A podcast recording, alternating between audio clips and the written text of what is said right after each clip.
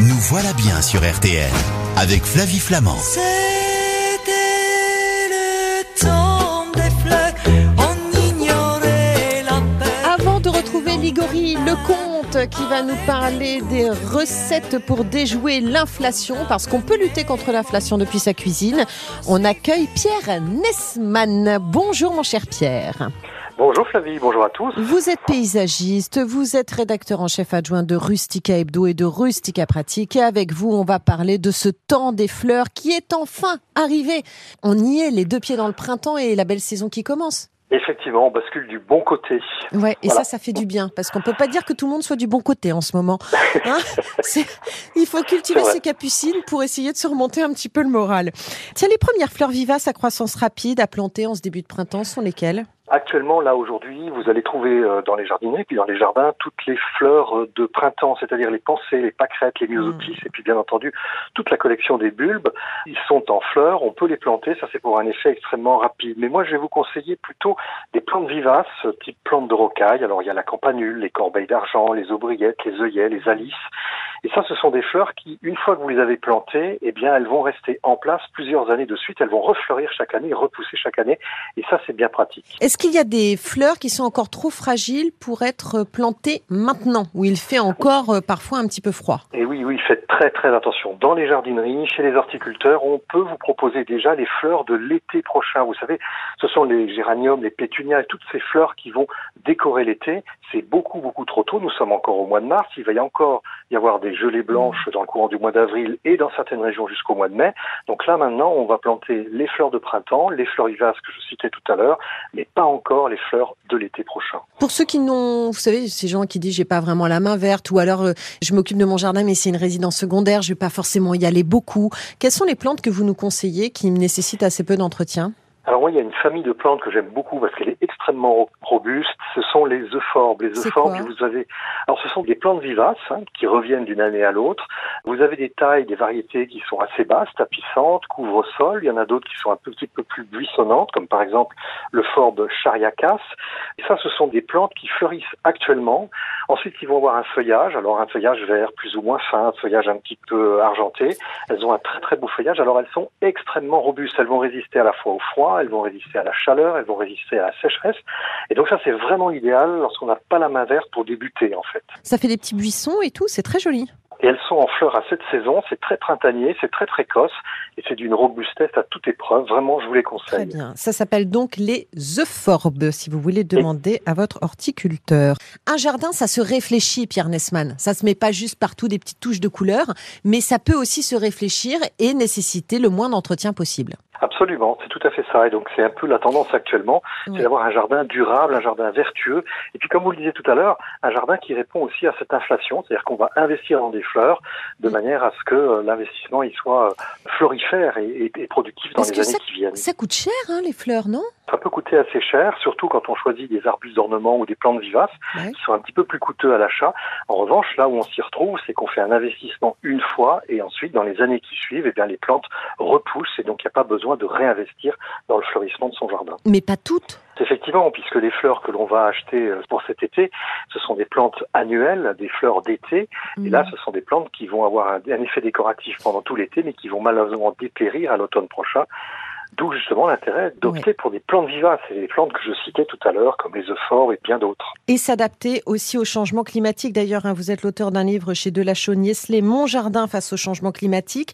Il y a des épisodes de canicule répétés depuis plusieurs années, des restrictions d'eau dans certaines régions. Alors, quelles sont les fleurs qui résistent le plus à la chaleur et à la sécheresse? Alors là, je vais vous donner des petites astuces. C'est l'aspect des plantes et des fleurs qu'il faut regarder. Vous avez des plantes qui ont un feuillage un petit peu épais, un petit peu coriace. Ce sont en général des feuillages qui vont garder de l'eau, conserver de l'eau, faire des réserves d'eau, et donc ce seront des plantes beaucoup plus résistantes au sec. Vous avez notamment les sédums qui vont fleurir au printemps, en automne. Vous avez le pourpier, la valériane et les fameuses forbes que je citais tout à l'heure.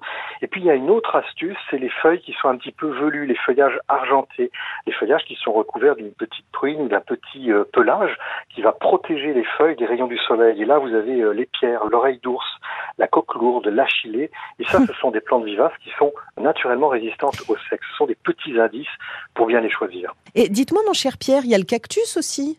Toutes les cactés Oui. qui sont super dans un jardin. Oui, évidemment, mais là, il faut avoir le climat adapté. On sera plus dans le sud de la France, où on sera sur des végétaux qui sont cultivés dans des pots pour pouvoir les rentrer en hiver, un peu comme les plantes Mm. d'orangerie, parce qu'attention, les cactés, ce sont des plantes extrêmement sensibles au froid, au gel. Elles résistent au chaud, Oui. mais pas forcément au gel. Donc, dans le sud, c'est possible. Ailleurs, c'est beaucoup plus difficile. Est-ce qu'il y a des plantes répulsives contre les insectes? Oui, en général, ce sont toutes les plantes qui ont des odeurs un petit peu citronnées. Alors, vous avez le géranium odorant, vous avez parmi les plantes aromatiques le thym citron, la mélisse, vous avez également un basilic qui a une odeur de citron.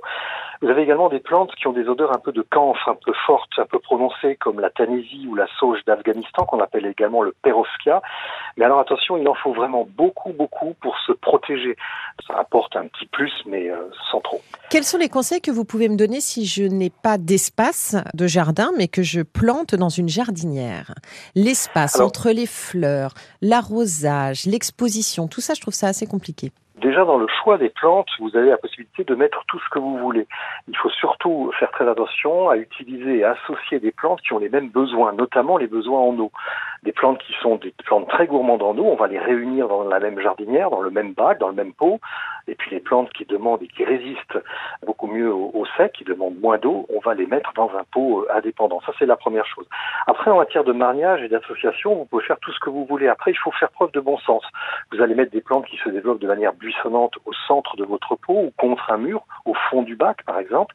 Et vous allez mettre des plantes qui vont retomber en cascade au premier plan, de manière à ce qu'elles puissent se développer et cacher la paroi du pot, par exemple. Donc, vous voyez, il y a plein d'éléments comme ça euh, dont il faut tenir compte. Exigence, la silhouette des végétaux. Puis après, il faut se laisser euh, aller. C'est libre cours à ses envies. Vous avez envie de mettre de la couleur, vous mettez des fleurs. Vous avez envie de marioler, vous mettez des couleurs différentes. Vous voulez faire des harmonies, des dégradés de couleurs, des couleurs euh, aussi sur les feuillages, utiliser des feuillages colorés. Là, vraiment, on peut vraiment aller laisser libre cours à son imagination et à sa créativité. Dernier conseil pour l'arrosage. On arrose comment? Combien? Quelle fréquence? Très très important l'arrosage, hein, surtout quand vous avez des jardinières, des pots, des bacs. La plante est vraiment tributaire du jardinier. Il faut arroser et sachez qu'en été, c'est pratiquement tous les jours. Il faut que le substrat soit régulièrement humide, alors pas mouillé, gorgé d'eau, mais humide de manière à ce que les plantes ne subissent pas d'à-coups de soif. Donc ça veut dire qu'en plein été, il faudra peut-être arroser une fois par jour, voire deux fois par jour. À cette saison, là où il pleut pas beaucoup, eh bien les plantes en pot ont soif. Il faut malgré tout les arroser, même si on a l'impression qu'il fait frais et qu'elles sont un peu au, au repos. Arrosage alors là, vous pouvez utiliser soit l'arrosoir, mais c'est un peu contraignant, ou alors installer un petit système d'arrosage automatique qui va justement vous assurer l'arrosage pendant que vous partirez en week-end, vous partirez en vacances, vous partiez euh, l'esprit bien plus libre. Et pas d'arrosage en plein soleil, on l'aura bien compris. On attend Jamais sur le feuillage, Voilà, oui, effectivement. exactement. Jamais sur le feuillage, toujours arroser le substrat et jamais à mouiller le feuillage, effectivement. Merci beaucoup, mon cher Pierre Nesman. Merci, Moi, je vous dis à bientôt. Vous savez qu'on part en cuisine avec Ligory Lecomte, euh, qui écoute tous vos conseils et qui est déjà en train de préparer ses jardinières. Super, d'aromatique, je pense. Oui, entre autres, il va nous Entre raconter autres. ça dans un instant. Pierre, je vous embrasse et je vous remercie et je reprécise donc mon jardin face au changement climatique. C'est vraiment d'actualité et c'est chez de la Chaugne-Nestlé. À bientôt.